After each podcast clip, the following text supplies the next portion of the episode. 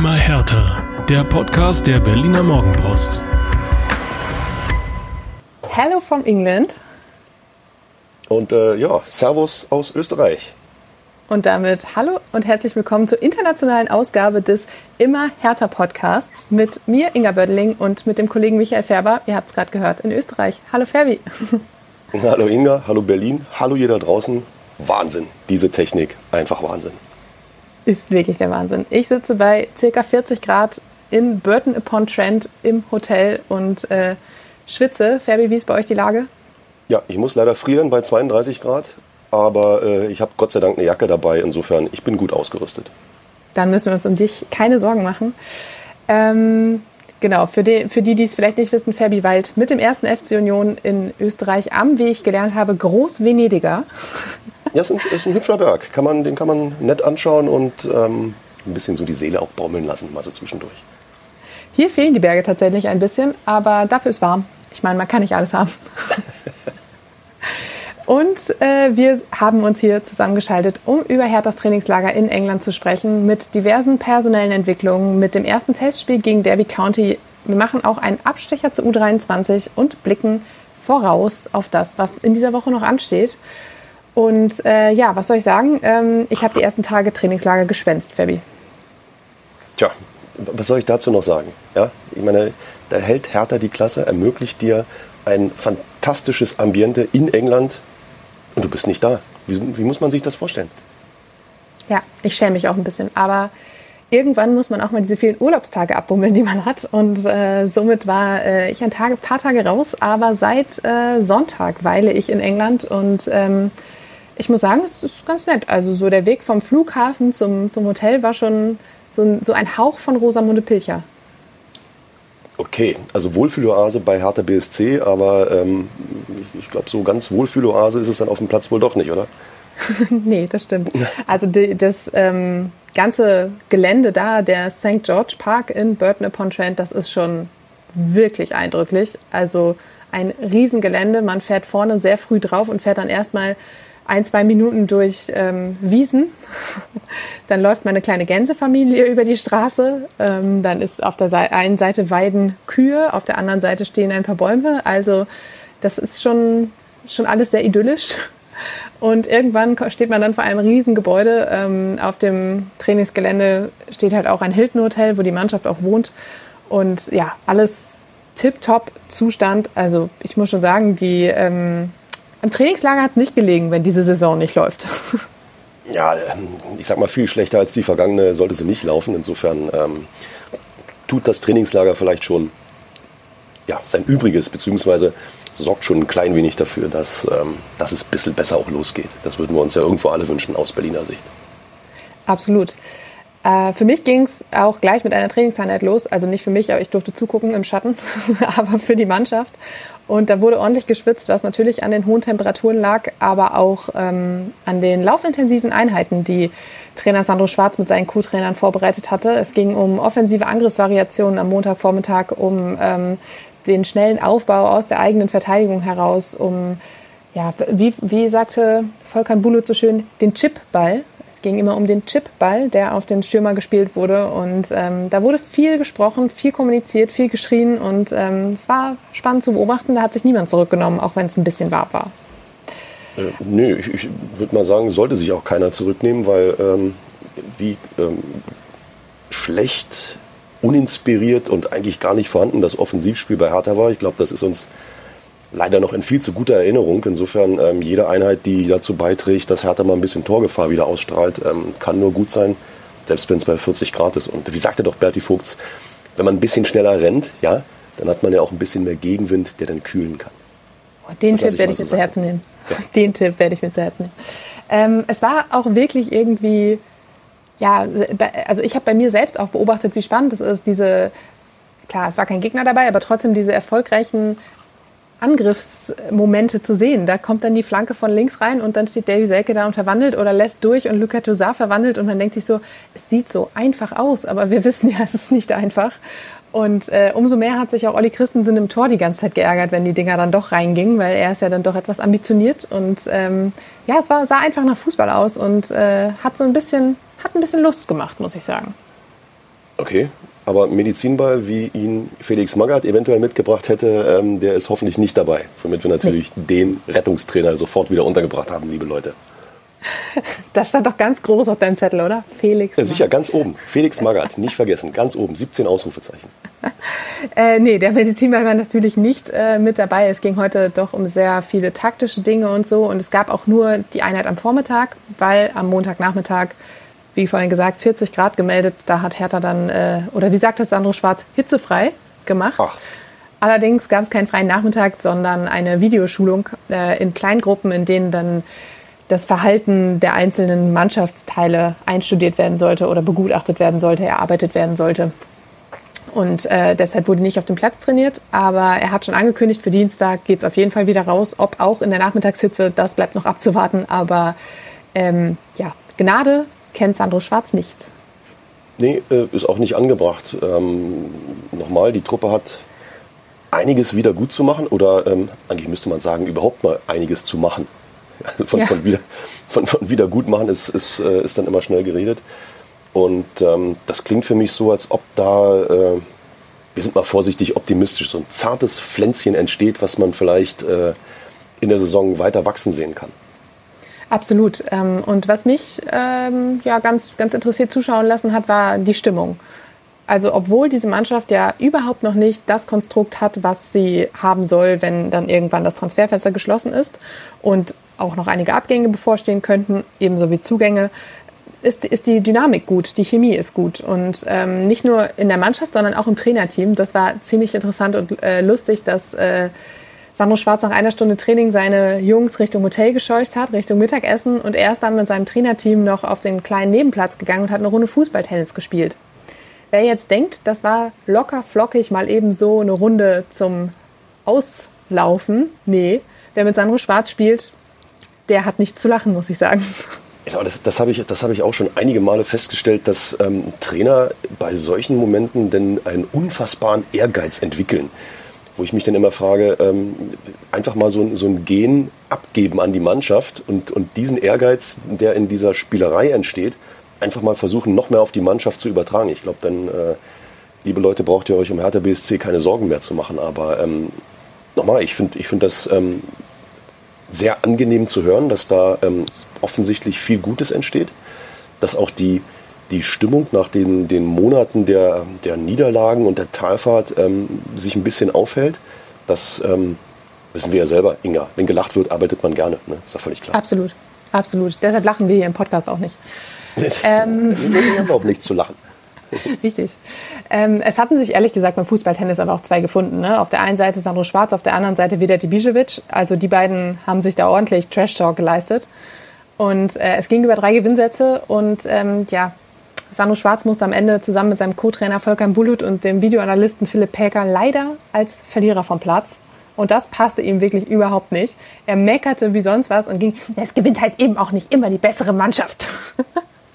und Boah, hat direkt hoffe, schon die Ich hoffe, das hören wir nicht. Ich hoffe, das hören wir nicht. Ich, erstes Mal ins Wort gefallen, ja, in diesem Podcast. Ich hoffe, das hört man nicht so oft in der kommenden Saison. Es gewinnt nicht immer die bessere Mannschaft.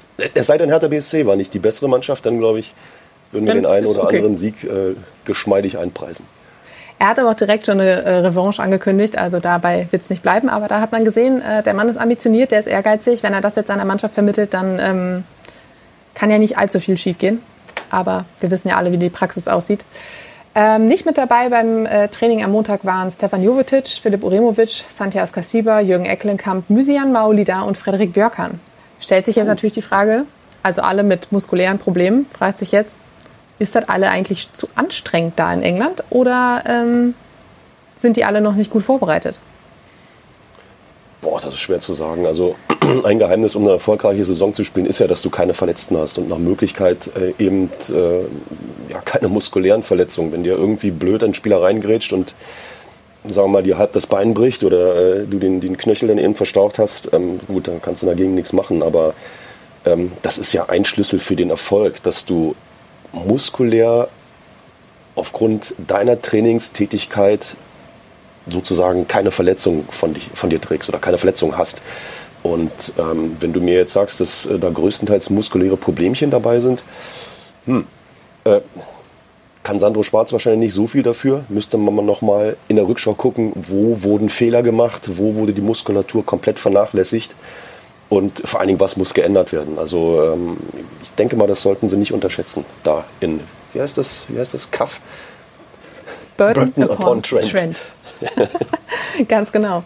Ähm, ja, es war auch so, dass äh, manch einer auch aus der Pause schon seine kleine Blessur mitgenommen hat und dann dauert das natürlich. Und ich denke, man geht im Trainings Trainingslager auch lieber auf Nummer sicher und nimmt den Spieler ein bisschen eher raus, wenn er sagt, ha, es zwickt ein bisschen in der Wade, als jetzt vielleicht im laufenden Spielbetrieb, wo man sagt, okay, geht noch. Ähm, deshalb besser Vorsicht als Nein. Nachsicht. Das ist, das ist völlig, das ist völlig richtig. Ähm, da stimme ich auch mit dir überein. Aber ähm, wie lange sind Sie jetzt unterwegs im, im, im, Training? Drei Wochen, vier Wochen ist das jetzt, sind Sie unterwegs?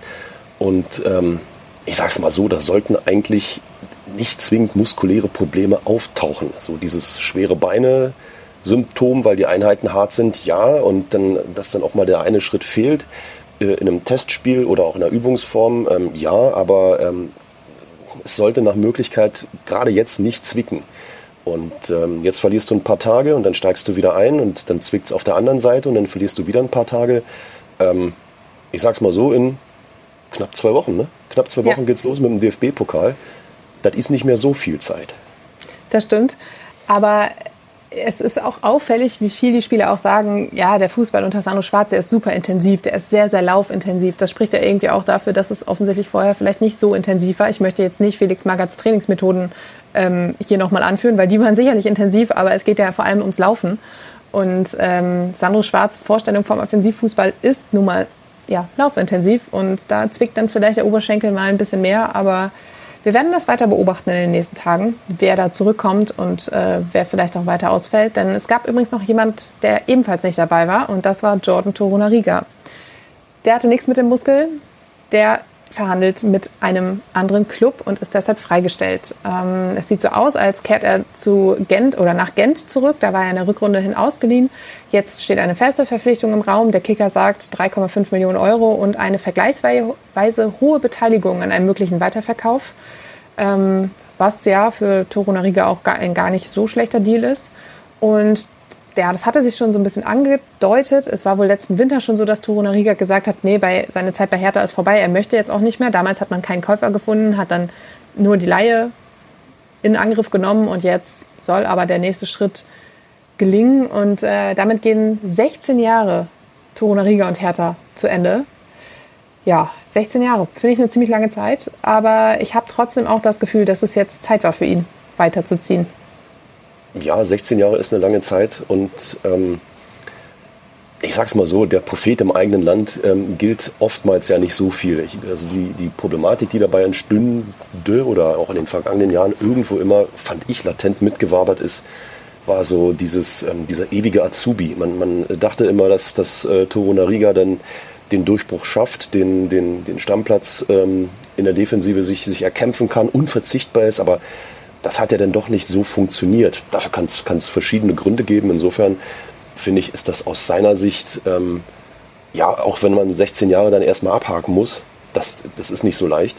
Trotzdem glaube ich, ist das aus seiner persönlichen Sicht der richtige Schritt, sich mal komplett von Hertha abzunabeln, komplett irgendwo anders anzudocken und äh, ja, wie soll man sagen, Hertha BSC ganz nach hinten in seinen Schädel sozusagen zu verorten und eben nicht immer latent zu haben, okay, im halben Jahr muss ich zurück ich glaube, für ihn kann das nur gut sein. Zumindest werden wir sehen, ähm, ob er dann härter frei sozusagen den Schritt nach vorn macht. Ich würde es ihm gönnen, ganz ehrlich. Er will erfolgreichen Fußball spielen und nicht ständig gegen den Abstieg. Er will Titel gewinnen. Es, äh, seine Vorstellung war eigentlich Premier League. Das hat halt nicht funktioniert und die nächstgelegene Option war dann eben Gent und Belgien.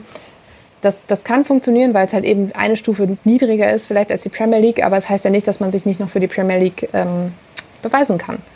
Und ich bin da auch bei dir, das mit dem ewigen Azubi. Ich hatte so ein bisschen dieses Bild im Kopf ähm, von, von jemandem, der irgendwie schon ewig bei Mama zu Hause wohnt und dann doch irgendwann mal denkt, gut, ich muss jetzt mal ausziehen, um auf eigenen Beinen zu stehen. Und äh, so ein bisschen den Gedanken hatte ich und das äh, ja, passt ja ganz gut zu deinem Azubi-Bild. Siehst du? Äh, hm? Siehste? Siehste. Siehste. So, es, es ist noch jemand weg. Und zwar Oma Alderete. Der war aber gar nicht erst da. Also zumindest nicht in England und auch nicht bei Hertha im Training, weil sie ihn von Anfang an freigestellt haben, um äh, sich einen neuen Club zu suchen. Laut Kicker soll das nun äh, Getafe sein. Und von anderen Medien wurde berichtet, dass äh, da drei bis vier Millionen Euro fließen sollen.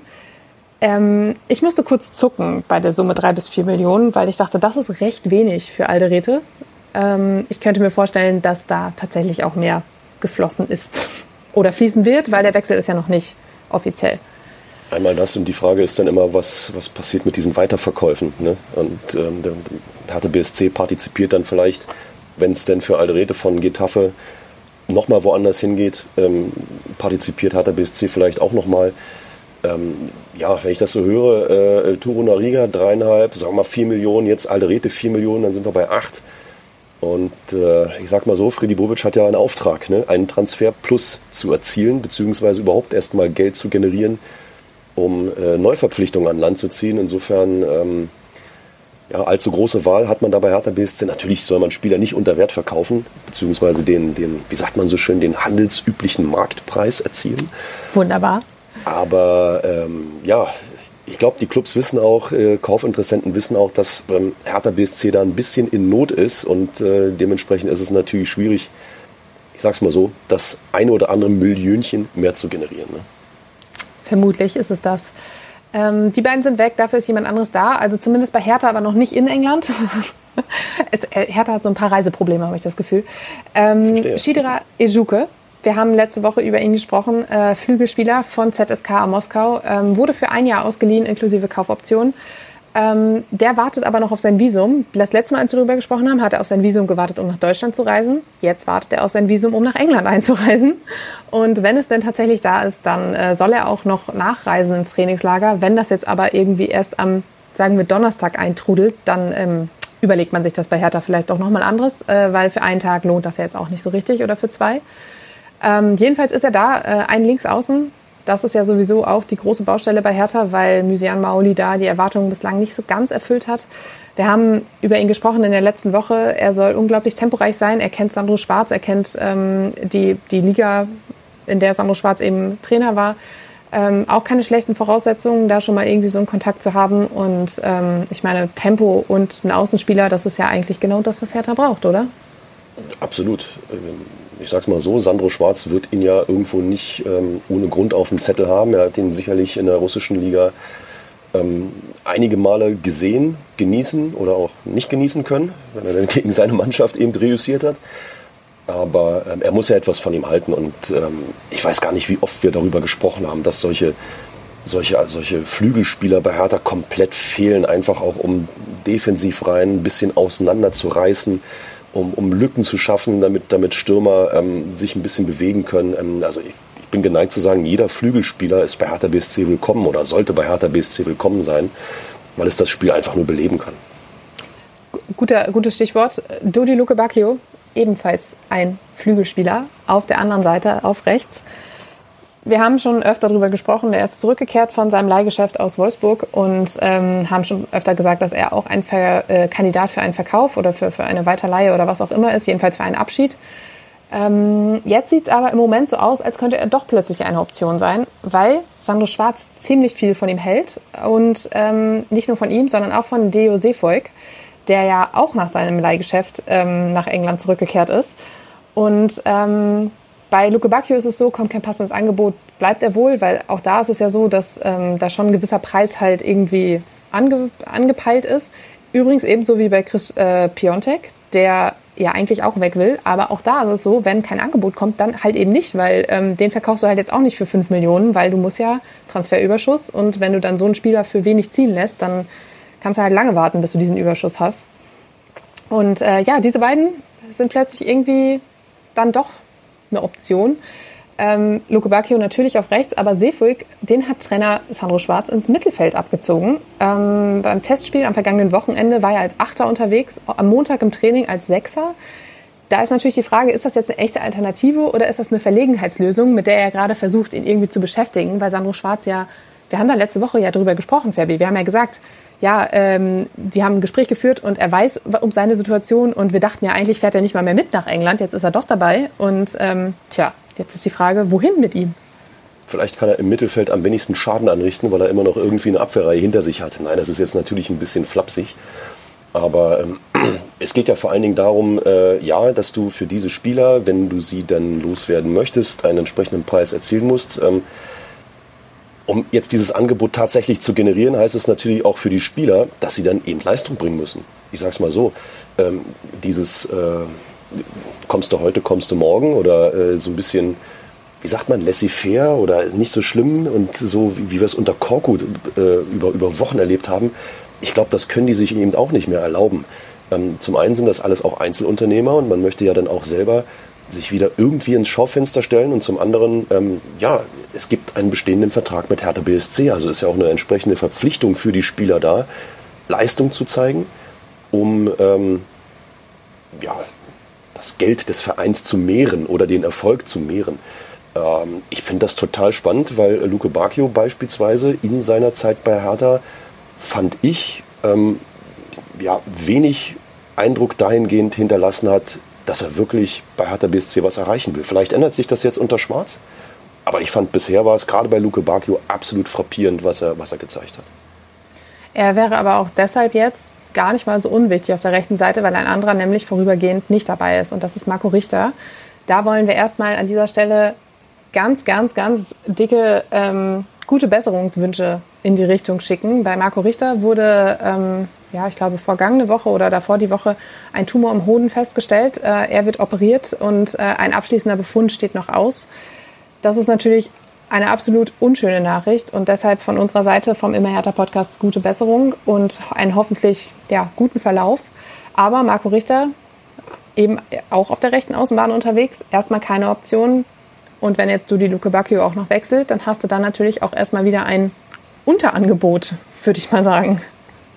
Ja, es sei denn, du nimmst ähm, die Kohle, die du inzwischen generiert hast, durch ähm, oder generieren wirst durch Verkäufe und ziehst einen, einen, neuen rechten Flügelspieler aus der Schublade. Ähm, ich glaube, dass Freddy Bobic noch den einen oder anderen äh, Transferpfeil im Köcher hat, auch was, was Flügelspieler angeht.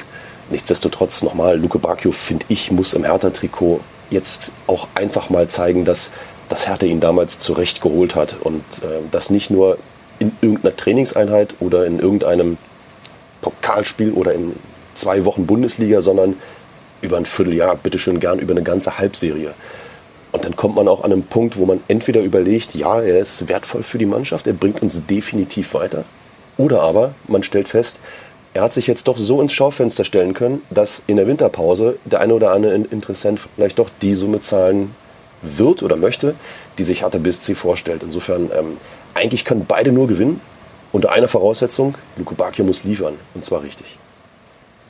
Ich finde die gesamte Situation super spannend. Wenn man sich ähm, ja, den Trainingsplatz anschaut oder die Spieler anschaut, die da auf dem Trainingsplatz stehen, es ranken sich um so viele Spieler irgendwelche Wechselgerüchte. Und fest steht ja, dass die nicht alle wechseln werden und können. Das haben wir in den letzten Transferperioden erlebt. Dann heißt, der will auf jeden Fall weg und der muss weg und am Ende bleibt er doch, weil kein Angebot da war. Aber ähm, dass trotzdem so eine gute Dynamik beim Training da ist, das finde ich, schon, finde ich schon fast bemerkenswert, weil gerade so jemand wie Chris Piontek, der ja jetzt deutlich gemacht hat, dass seine Zukunft nicht unbedingt bei Hertha liegt, ähm, ist trotzdem mittendrin. Oder auch ein Luke Bacchio, der dann häufig durch seine etwas laxe Einstellung aufgefallen ist, ähm, auch dabei ist. Also ich finde das irgendwie spannend, dass das so trotzdem so gut funktioniert.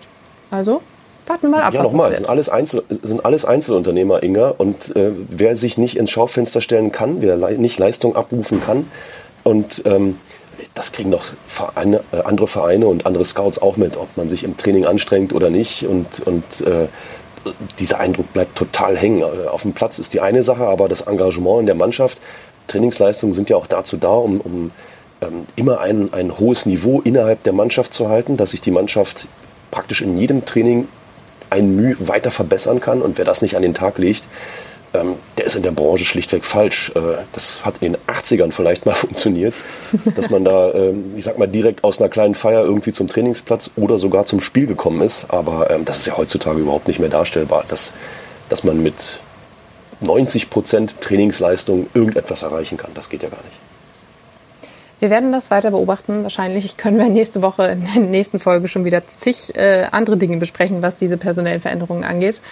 Ähm, es gab aber neben all diesen Rochhaden im Kader auch noch äh, ein Testspiel, beziehungsweise drei Testspiele, beziehungsweise vielleicht auch nur anderthalb Testspiele.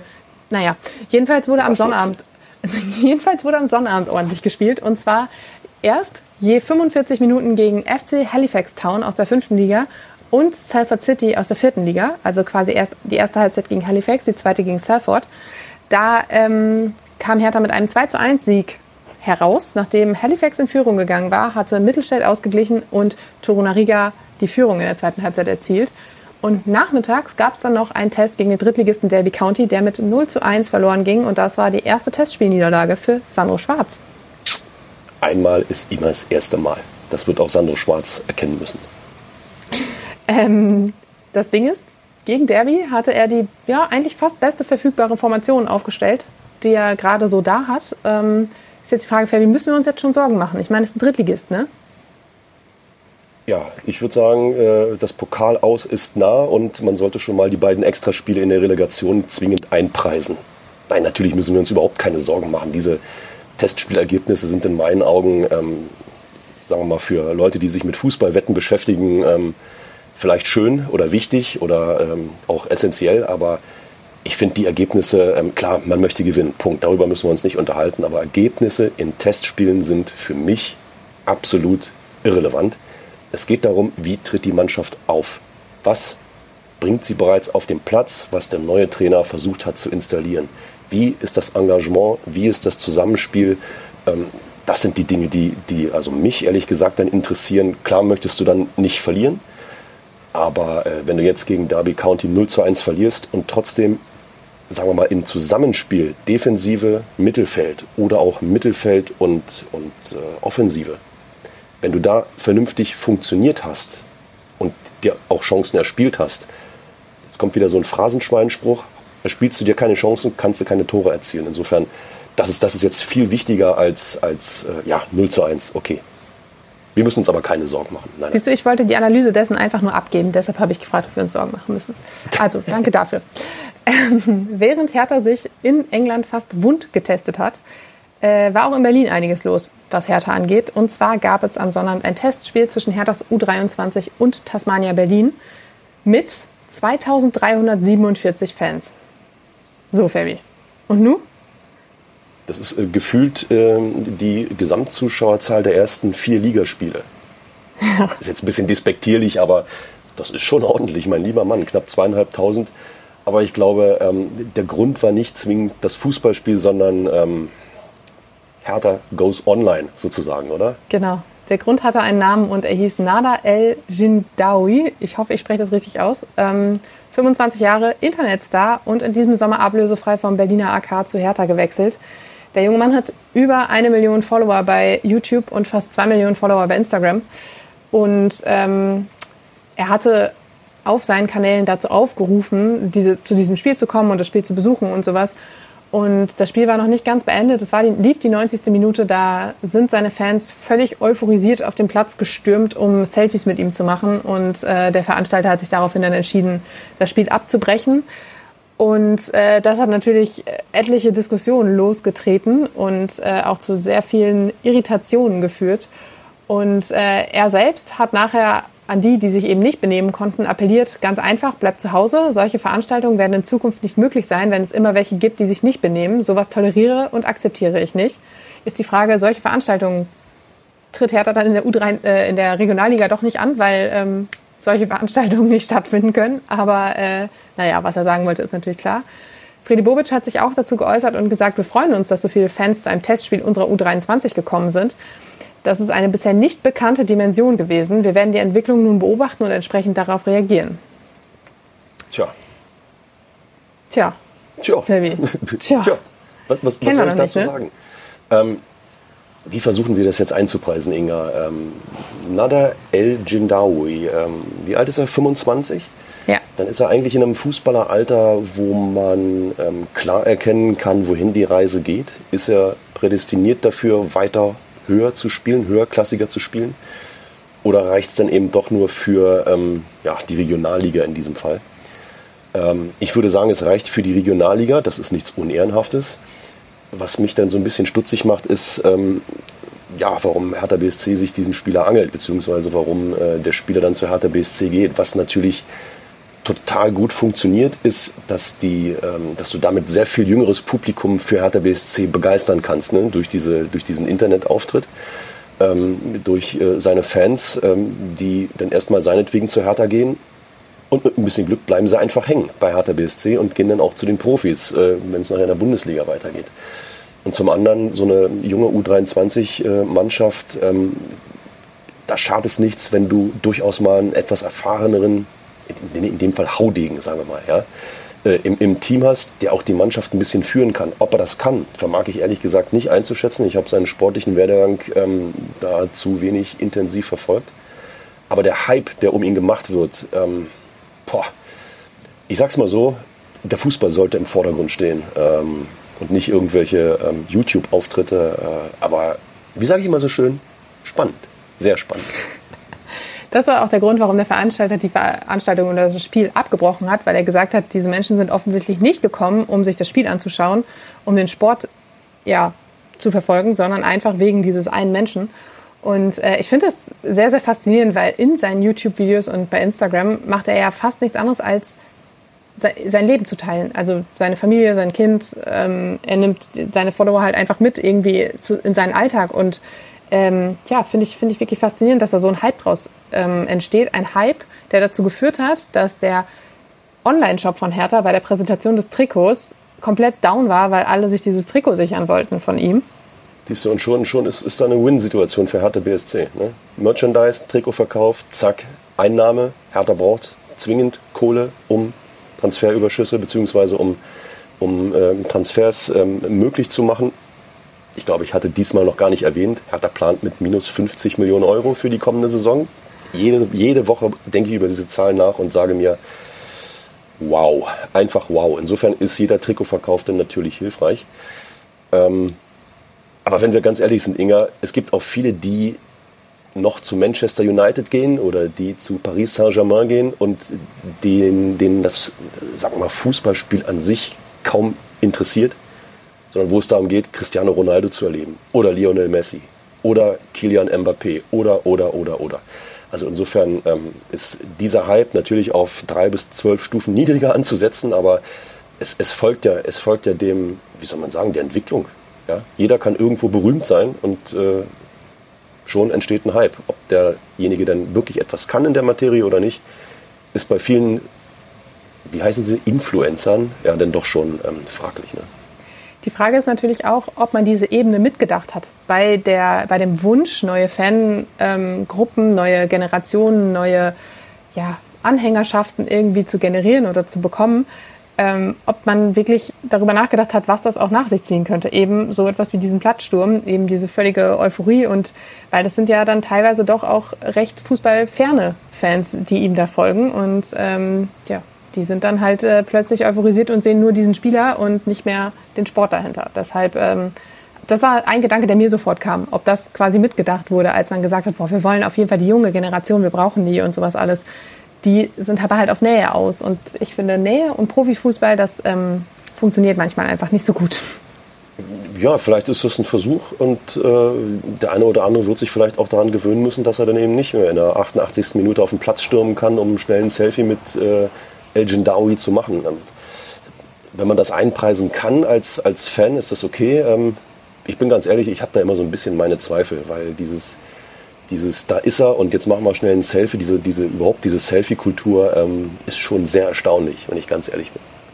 Ich mache nächstes Mal, wenn wir uns in der Redaktion sehen, auch ein Selfie mit dir.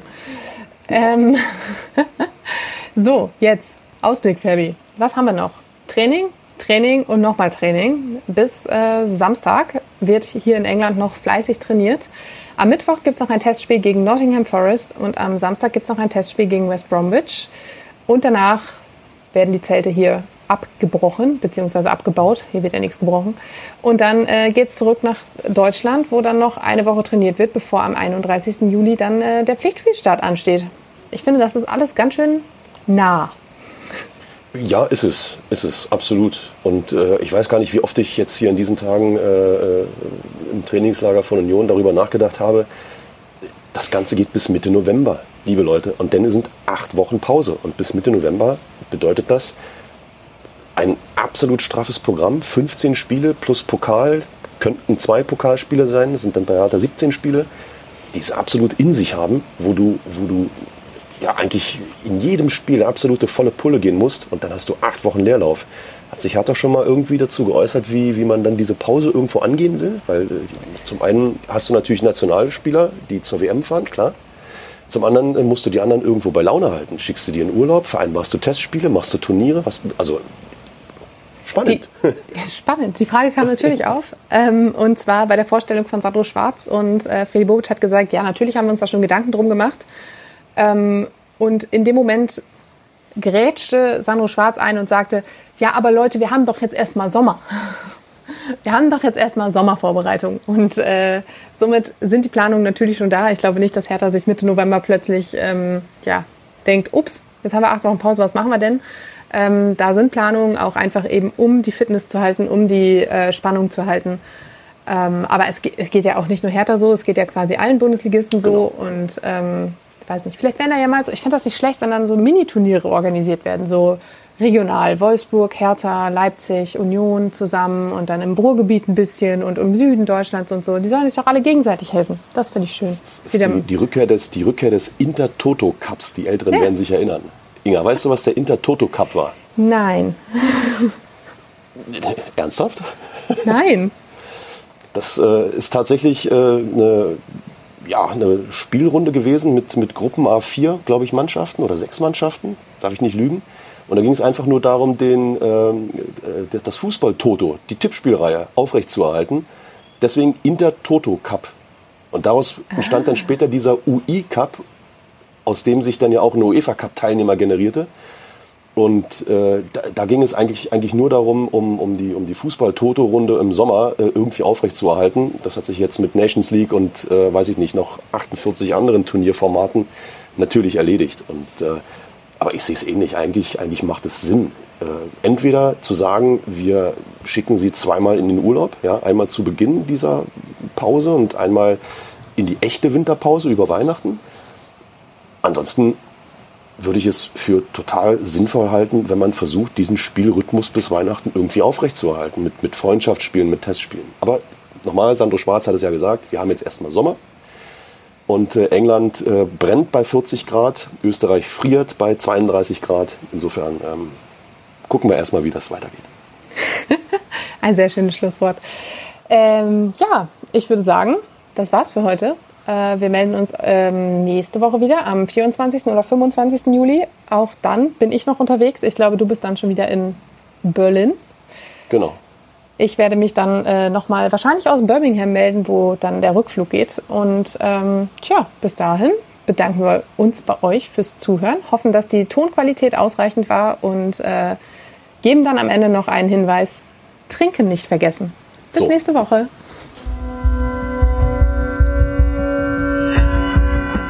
Immer härter. Der Podcast der Berliner Morgenpost.